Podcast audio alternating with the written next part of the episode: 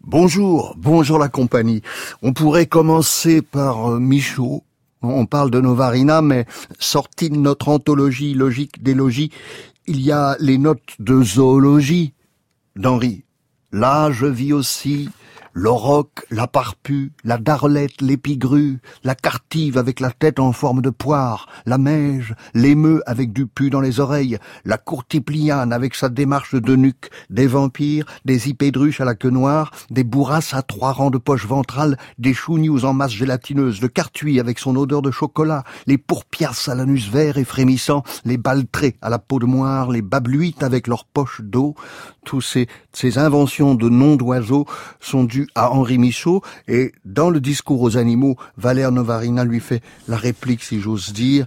Le girola, c'est une énumération d'oiseaux, la docille, l'ombiette, le colcor, le parmien, l'astrelle, le crampillon, la leuse, la veudrelle, le bibec, le loser, l'ontille, le gifreux, le nicouni, la coucoudre, le gentisson, la marloupe, l'escandrelle, le lépan, la tie, le lurbeau, le murs, la bèpre, la scolte, le laï, le vérinthien, l'orle, la condé, la rieux, le bombreux, le colté, la lomette, le droin, le luvier, l'orcasse, la voudre, la cernicotte, la rouette, le pitril, le palimot, l'aloe, l'urlume, la narcasse, la circelle, le vérieux, le lamant, la leuse, le dourli, la Camprenette, la paludière, le bandou, la cratule, le misard, la dindrelle, le cranac, la vrise, l'épargneux, le poucard, la gélignac, le marmier, le brusé, et ça continue sur des pages des pages.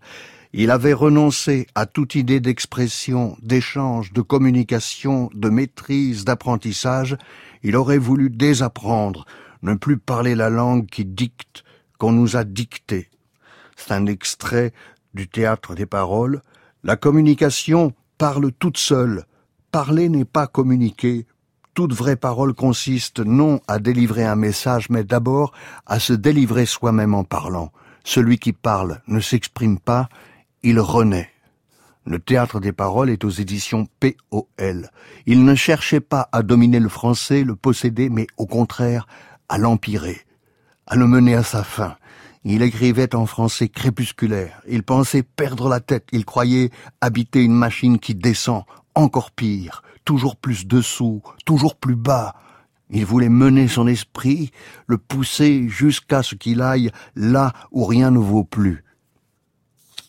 Et la dernière chose, très belle, quand nous parlons, il y a dans notre parole un exil, une séparation d'avec nous-mêmes, une faille d'obscurité une lumière, une autre présence et quelque chose qui nous sépare de nous. Parler est une scission de soi, un don, un départ. La parole part du moi en ce sens qu'elle le quitte.